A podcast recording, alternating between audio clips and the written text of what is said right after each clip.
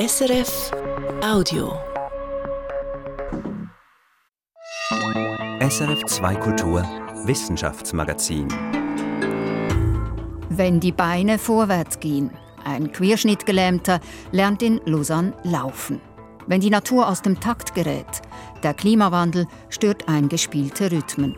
Und wenn künstliche Tumore Patienten helfen. Die Krebsforschung testet neue Wege der personalisierten Therapie. Das sind drei der Themen, jetzt hier im SRF Wissenschaftsmagazin. Am Mikrofon ist Katharina Bochsler. Schön, dass Sie dabei sind. Ans Gehen denken und loslaufen, trotz Querschnittlähmung. Was biblisch klingt, ist ein höchst irdischer Fortschritt. Dem renommierten Forschungsteam um den Neurowissenschaftler Grégoire Courtin und die Neurochirurgin Jocelyn Bloch an der EPFL und dem Universitätsspital Lausanne ist genau dies gelungen. Die beiden haben diese Woche ihren neuesten Erfolg im Fachmagazin Nature veröffentlicht. Die Videoaufnahmen des hochgewachsenen Holländers Gert-Jan Oskam gingen um die Welt, wie er aus seinem Rollstuhl aufsteht und mit Unterstützung eines Rollators losgeht und langsam, fast tastend einen Fuß vor den anderen setzt. Meine Redaktionskollegin Katrin Caprez hat sich dieses Steh auf und geh aus der Westschweiz genauer angeschaut. Katrin, wenn man sich die Videos anschaut, wie der querschnittgelähmte Mann aufrecht stehen kann und auch langsam gehen kann, das ist schon wahnsinnig eindrücklich. Wie ist das den Forschenden technisch gelungen, diesem Mann auf die Beine zu helfen? Ja, Ihnen ist wirklich etwas sehr Cooles gelungen. Sie haben es geschafft, die verletzte Stelle im Rückenmark zu überbrücken. Und zwar durch eine drahtlose Verbindung zwischen dem Gehirn das ja die Signale zum Gehen, Treppensteigen und so weiter an die Beine aussendet und der wichtigen Region im Rückenmark, wo diese Signale eben dann an die betreffenden Muskeln in den Beinen ausgesendet werden. Das klingt jetzt schon bestechend einfach. Ist es das auch tatsächlich? Nein, natürlich nicht. Also es braucht dafür zuerst einmal sehr ausgeklügelte Hardware. Der Patient Herdian Oskam hat bereits vor einigen Jahren eine Elektrode direkt auf die Wirbelsäule platziert bekommen. Die sendet eben die entscheidenden elektrischen Signale an die Nerven, welche die Gehmuskulatur ansteuern. Und dazu als zweites Puzzleteil kommt nun die große Neuerung. Sie besteht aus zwei weiteren Elektroden, die dem Patienten in die Schädeldecke hinein implantiert wurden. Und zwar genau oberhalb jener Areale des Gehirns, die in der rechten und der linken Hirnhälfte für die Beinmotorik zuständig sind. Also und da wird jetzt gesendet, da werden Signale empfangen. Wie geht das genau? Es geht so, wenn Herdian Oskam nun daran denkt, einen Schritt zu machen, dann senden diese Gehirnareale eben entsprechende Signale aus. Die beiden Implantate am Kopf fangen diese auf und leiten sie an einen Laptop weiter, den der Patient auf dem Rücken trägt. Dort entschlüsselt ein cleverer Algorithmus diese Gehirnsignale also ob der Patient jetzt geradeaus gehen will oder eine Treppenstufe nehmen will. Und diese durchaus unterschiedlichen Signale übersetzt der Algorithmus in elektrische Impulse, die dann via die Elektrode im Rücken an die Beinmuskulatur gesendet werden. Die Forschenden der EPFL Lausanne haben also ein Gerät entwickelt, das erkennt, was der Patient möchte. Ja, es kann zumindest ganz einfache Gedanken lesen, wie zum Beispiel eben, ich möchte einen Schritt machen, ich möchte eine Treppenstufe erklimmen und diese Gedanken dann eben auch in elektrische Nervenimpulse übersetzen. Dieser Fachbereich, das Brain Decoding, also die Entschlüsselung von Signalen aus dem Gehirn, ist eines der heißen Forschungsgebiete in den Neurowissenschaften und man hat in den vergangenen Jahren darauf auch große Fortschritte erzielt. Nun wurde dieses neue Doppelimplantat vorerst einmal bei einem Menschen getestet. Was für ein Patient ist er? Der Holländer Herr Dianoskam ist 40 Jahre alt, hochgewachsen, macht einen sportlichen Eindruck und er hat sich vor knapp zwölf Jahren bei einem Bikeunfall verletzt. Und aber seither, so sagt er, nie den Glauben daran verloren, dass er eines Tages wieder gehen werde. Er ist sicherlich ein besonderer Pilotpatient, denn er war bereits einer jener Teilnehmer am vorhergehenden Versuch der EPFL und des Unispitals Lausanne. Dabei hat Herdian Oskam die Elektrode an der Wirbelsäule mitgetestet. Und er erwies sich aus diesem vorhergehenden Versuch sicherlich als der Patient, der sich besonders gut für den nächsten Schritt, also eben das Hirnimplantat, eignen würde. Den Forschenden aus der Westschweiz ist es ja eben schon vorher gelungen, dass Gelähmte wieder erste Schritte machen können, einfach mit einer anderen Technologie. Ja, genau, das war damals eben allein diese Elektrode auf der Wirbelsäule. Das ist quasi die bereits länger erprobte Hälfte des nun vorgestellten Doppelimplantats. Dabei wurden die Impulse aber von einem externen Tablet-Computer ausgelöst und nicht durch die Gedanken, also die Signale aus dem Gehirn. Die Weiterentwicklung hat nun den großen Vorteil, dass die Gehbewegungen der Gelähmten deutlich weniger roboterhaft, mechanisch wirken. Und Herdian Oskam berichtet auch, dass sich dieses Gehen nun viel natürlicher anfühle, eben weil er es steuert. Und was bedeutet denn diese jüngste Weiterentwicklung, eben die mit dem Implantat im Gehirn, für andere mit einer Querschnittlähmung? Ist das nun der Durchbruch, wie Gelähmte mittelfristig wieder gehen lernen können? Also das wäre sicherlich noch zu hoch gegriffen. Wie gesagt, dieser eine erste Patient ist ein besonders günstiger Fall, sowohl von seiner Verletzung her, wie er auf vorangehende Behandlungen reagiert hat, von seiner Motivation und auch von seinem Commitment her. Er hat sich zwei Implantate in die Schädeldecke einsetzen lassen. Das muss also jetzt als nächstes zuerst an weiteren Patientinnen und Patienten getestet werden. Aber den Forschenden ist hier ohne Zweifel der Beweis eines neuen, wirklich innovativen technischen Konzepts gelungen, wie Verletzungen am Rückenmark angegangen werden können. Das wird in den nächsten Jahren sicherlich auch weiter verbessert. Die ganze Installation mit Laptop im Rucksack und so, das soll deutlich handlicher werden. Und auch auf Ebene Software wird es sicherlich noch große Fortschritte geben. Ein Schritt nach dem anderen, wie ein gelähmter Mensch wieder laufen kann und die Forschung Fortschritte macht. Wir sind gespannt, wie die Forschung von Grégoire Courtin an der ETH Lausanne weitergeht.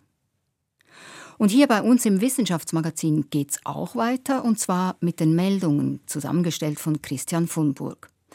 Eine der Top-News dieser Woche, Christian, war, Thomas Zurbuchen kommt zurück in die Schweiz. Bis vor kurzem war er ja Wissenschaftschef bei der NASA.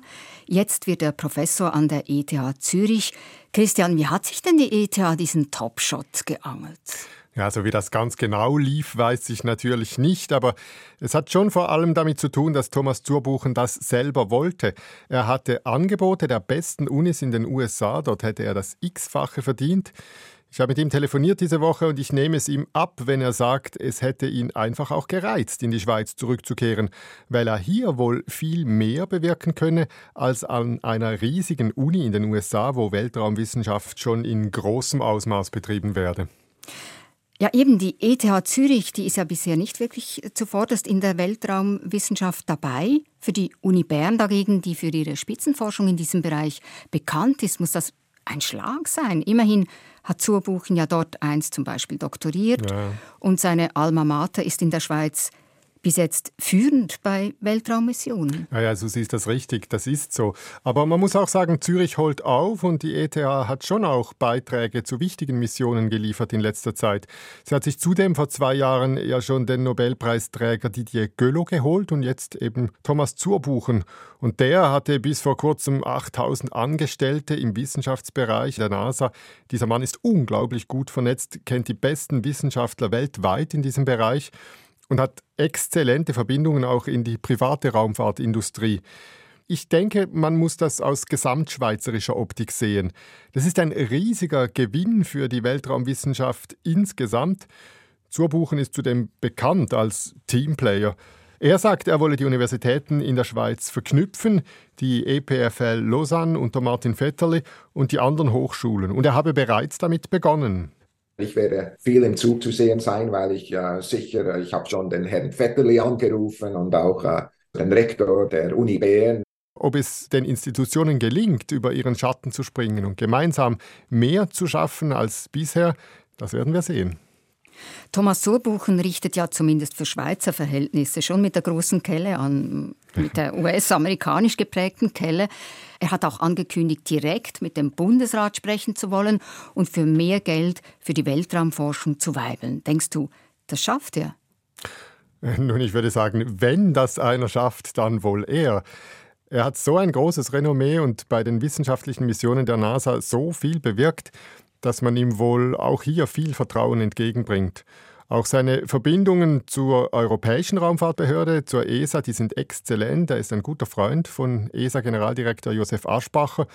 Und zusammen mit ihm will er eben nun nicht nur weibeln für mehr staatliches Geld für die Weltraumforschung, auch die Zusammenarbeit mit Startups und mit den vielen Playern der Raumfahrtindustrie soll wie in den USA massiv verstärkt werden. Zurbuchen Aufgewachsen oberhalb vom Thunersee in Heiligenschwendi, hat in den USA gelernt, würde ich sagen, groß zu denken. Mal sehen, ob Europa bereit ist für seine Pläne. Ja, da bin ich auch gespannt. Christian, dann hast du uns noch Neuigkeiten mitgebracht aus der Mäusewelt. Genau. Forschenden aus den USA ist es gelungen, Mäuse künstlich in eine Art Winterschlaf zu versetzen. Sie haben ihnen kleine Kappen angezogen und sie gezielt äh, Ultraschall ausgesetzt. Sechs Wellen von je zehn Sekunden auf einen bestimmten Bereich des Mäusehirns haben einen sogenannten Torpor ausgelöst, also eine Art Winterschlaf. Die Körpertemperatur verringert sich, die Zahl der Herzschläge sinkt, die Stoffwechselrate auch und die Mäuse fallen eben in den Schlaf, etwa für eine Stunde. Ja, da frage ich mich jetzt natürlich schon, wofür das Ganze? Nun, die Forschenden wollten einfach das Phänomen Winterschlaf genauer erforschen. Und sie haben das auch mit Ratten versucht. Ratten kennen diesen winterschlafähnlichen Torpor sonst nicht. Aber auch bei ihnen zeigte sich eine gewisse Wirkung und die Körpertemperatur ist gefallen. Wie das alles ganz genau funktioniert, ist noch unklar. Aber wer weiß, vielleicht schaffen wir es irgendwann ja doch noch, wie in den Science-Fiction-Filmen, schlafend über Jahrzehnte quer durchs All von Planet zu Planet zu fliegen. Naja, wer weiß, ich glaube, ich bleibe lieber in meinem eigenen Bett und schlafe so meine üblichen Stunden. Und was hast du sonst noch dabei, Christian? Nochmals eine Mäusegeschichte. Diesmal eine weniger spekulative, aber trotzdem eine faszinierende, wie ich finde. Obwohl man diese Tierchen schon x-fach untersucht hat, gelingt es offenbar immer noch grundlegend Neues herauszufinden. Diesmal geht es um Stachelmäuse. Die leben in felsigen Regionen in Afrika und Europa und werden oft auch in Käfigen und Laboren gehalten. Also die sind eigentlich bestens bekannt. Erst jetzt hat man aber per Zufall entdeckt, dass diese Tiere einen ganz speziellen Schwanz haben. Die Forschenden haben im Schwanz knöcherne Strukturen entdeckt, die an den Panzer eines Gürteltiers erinnern. Die Knochenplatten, die liegen verborgen unter der Haut. Im Bild aus dem Computertomographen sieht es aus wie der Schwanz einer Eidechse. Jetzt wollen die Forschenden ihre Untersuchungen ausdehnen und nachschauen, ob sie das vielleicht auch noch bei anderen Säugetieren übersehen haben.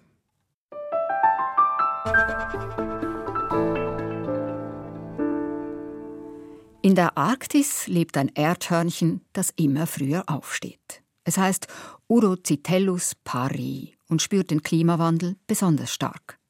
Die oberste Schicht der Permafrostböden taut immer früher auf und die Weibchen unter den Erdhörnchen erwachen immer früher aus dem Winterschlaf. Zehn Tage früher schon als noch vor 25 Jahren.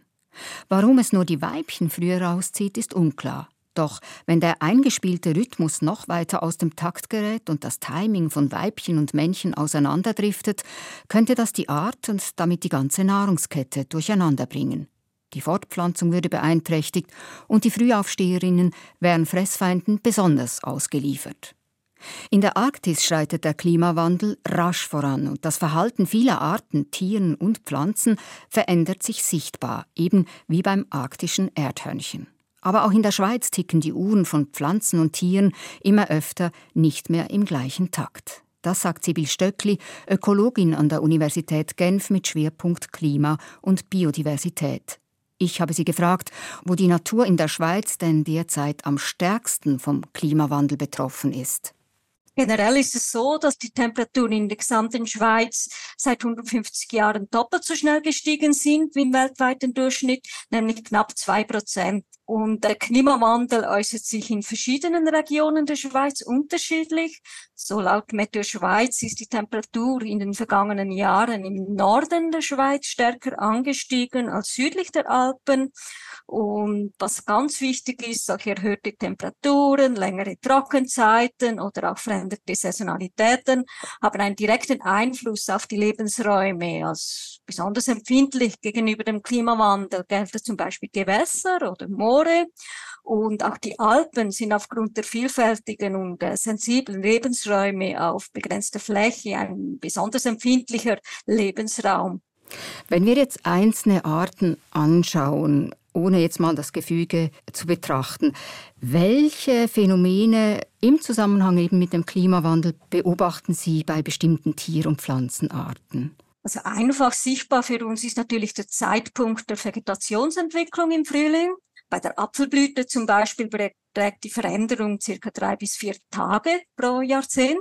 Und sehr gut dokumentiert sind auch Arealverschiebungen von Pflanzen nach Norden. Und bei den Tieren werden zum Beispiel ein früheres Eintreffen von Zugvögeln, frühere Eiablage bei Vogelarten, frühere Aktivität oder Arealverschiebung von Insekten oder auch die Laichzeit bei Fischen beobachtet. Und was wichtig ist, ist, dass äh, jede Art hat ganz spezifische klimatische Bedürfnisse und Anforderungen an den Lebensraum. Zum Beispiel ist die Vorverlegung der Frühlingsaktivität bei Amphibien zweimal so stark wie bei Vögeln oder Schmetterlingen. Und deshalb reagiert auch jede Art individuell auf den Klimawandel. Und dies führt dazu, dass sich auch ökologische Beziehungen wie Bestäubung oder Pflanzenfraß sich verändern werden. Also das sind ganze Gefüge, die jetzt aus dem Takt geraten, wo die einzelnen Mitspieler aus dem Takt geraten. Was kann denn das mit einer Lebensgemeinschaft, mit einem Gefüge in der Tier- und Pflanzenwelt bewirken? Also die Bestäubung ist eine der wichtigsten ökologischen Leistungen und es gibt Studien, die aufzeigen, dass sich mit dem Klimawandel Bienen und Blüten einfach schlichtweg verpassen, weil sie auch unterschiedliche Reaktionen aufzeigen. Oder zum Beispiel der Siebenschläfer erwacht in Mitteleuropa rund vier Wochen früher als noch vor 30 Jahren. Dadurch steigt auch Räuberdruck auf Singvogeleier oder Nestlinge. Oder ein drittes Beispiel wären die invasiven gebietsfremden Insekten. Da weiß man, dass die Wahrscheinlichkeit für eine erfolgreiche Überwinterung und eine längerfristige Etablierung steigt. Und dadurch steigt auch der Druck von Schadorganismen, also Pflanzenfraß in der Landwirtschaft. Pflanzen reagieren natürlich auch auf Temperatur, aber sie reagieren oder einige reagieren auch sehr stark auf die Tageslänge. Und die, die vor allem tageslängenabhängig sich verhalten, die blühen zum Beispiel immer zur selben Zeit, weil die Tageslängen sich ja jetzt nicht verschieben mit dem Klimawandel. Kann das dieses Auseinanderdriften des Gefüges oder der Arten noch verstärken? Ja, auf jeden Fall. Also wo es erste Beobachtungen gibt zu diesem Thema, ist zum Beispiel, dass sie die Pflanzen doch eigentlich einen gewissen Punkt gibt, wo sie nicht früher blühen oder dass auch die Blühzeitpunkte ganz unterschiedlich zu variabel sind und was dann auch wieder auf das Artgefüge oder auf die biologischen Interaktionen einen Einfluss hat. Welche Entwicklung hat Sie denn jetzt am meisten erstaunt? Also einerseits sicher die kleinräumlich unterschiedlichen Effekte des Klimawandels auf Arten und ökologische Interaktionen, aber andererseits auch die Indizien, dass ähm, neben dem Klimawandel gibt es ja auch noch zum Beispiel Landschaftsveränderungen, aber der Klimawandel wird immer wichtiger. Dazu gibt es auch schon einige Studien, die aufzeigen, wie wichtig einfach auch der Klimawandel schon wird als Einflussfaktor. Sibyl Stöckli, wie misst man denn eigentlich diese Veränderungen? Also wenn das so komplex ist und man nicht nur eine Art beobachten kann, wie messen Sie und andere Fachleute diese Veränderungen? Einzelne Fragestellungen werden sicher im Labor oder im Feld experimentell untersucht, aber zentral sind aber lange Messreihen, um diese Veränderungen in der Saisonalität auch sichtbar zu machen. Zum Beispiel Meteo Schweiz betreibt seit 1951 ein phänologisches Beobachtungsnetz und zum Beispiel seit 1894 wird die Kirschbaumblüte in Liestal beobachtet. Daneben gibt es auch Beobachtungsnetzwerke für den Wald oder die Landwirtschaft. Und bei einigen Netzwerken, zum Beispiel Phenonet, können auch Interessierte selber Beobachtungen teilen und eintragen. Wenn der Klimawandel die Uhren der Natur verstellt, das war Sibyl Stöckli, Ökologin und Forscherin an der Universität Genf. Wenn Sie selber Beobachtungen machen von Veränderungen bei Tieren und Pflanzen in Ihrer Umgebung, dann können Sie diese via Phenonet, eine Internetplattform für jahreszeitliche Veränderungen, an die Fachleute weitermelden. Den Link zur Plattform Phenonet finden Sie auf unserer Sendungsseite srf.ch-wissenschaftsmagazin.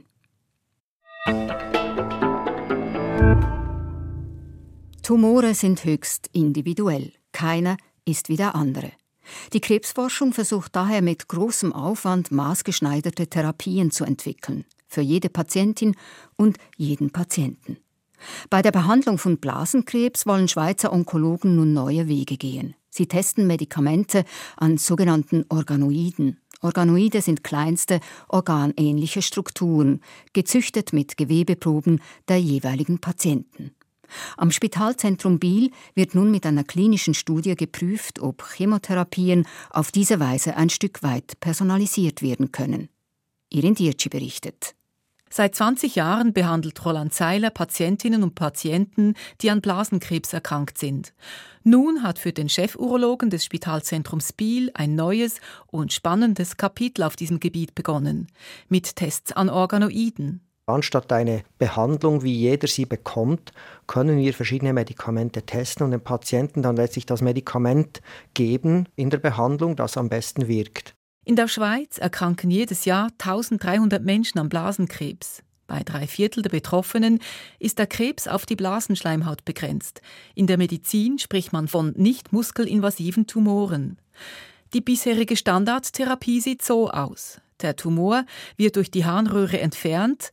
Seiler beschreibt die Operation als eine Art Auskratzung. Nach vier bis sechs Wochen bekommt der Patient eine Chemotherapie. Das funktioniert ambulant. Er kommt auf die Sprechstunde. Mit einem Katheter werden im Durchschnitt 50 Milliliter von dieser Chemotherapie in die Blase instilliert. Dann wird der Katheter entfernt. Er behält diese Chemotherapie zwei Stunden und löst sie dann ganz auf normalem Weg sprich in die Toilette. Vier Medikamente würden standardmäßig eingesetzt, erklärt Roland Seiler. Im Moment werden die gewählt nach Surgical Preference, also der Urologe hat eine Bevorzugung vom einen Medikament oder vom anderen. Äh, die Leitlinien empfehlen nicht wirklich, welches Medikament eingesetzt wird. Äh, vielleicht gibt es auch im Spital, das besser das eine Medikament verfügbar hat als das andere. Also im Prinzip sind diese vier Medikamente im Einsatz, aber das nicht gezielt. Die Folge? Nur 30 Prozent der Patientinnen und Patienten sprechen auf die Behandlung an. Das Risiko, dass der Tumor zurückkommt, sei sehr hoch. Und genau das soll die Organoid-Studie ändern. Die Studie läuft, die Rekrutierung ist aktiv. Wir haben bisher in den letzten knapp zwei Monaten vier Patienten eingeschlossen. Und die seien durchs Band begeistert, eine personalisierte Behandlung zu bekommen. Stellen Sie sich vor, Sie bekommen einfach irgendeine Behandlung, wo Sie nicht wissen, wirkt sie, wirkt sie nicht, sondern einfach, weil es so ist. Oder man kann von Ihrem Tumor eine Gewebeprobe nehmen, die untersuchen und Ihnen sagen, für Sie ist diese Behandlung am besten, was würden Sie wählen? Für diese maßgeschneiderte Behandlung brauchte es allerdings viel Vorarbeit im Labor. Diese wird im Inselspital bzw. der Universität Bern geleistet, am Departement für biomedizinische Forschung. Dort leitet die Medizinerin Marianna Krauthoff de Julio das Forschungsteam der Urologie. Die gebürtige Italienerin begann 2016 damit, Blasentumororganoide im Reagenzglas zu züchten. Kein einfaches Unterfangen. We started out with uh, testing different kinds of media compositions, a bit like, you know, cooking, you know, and trying to see what would work and what uh, would not work.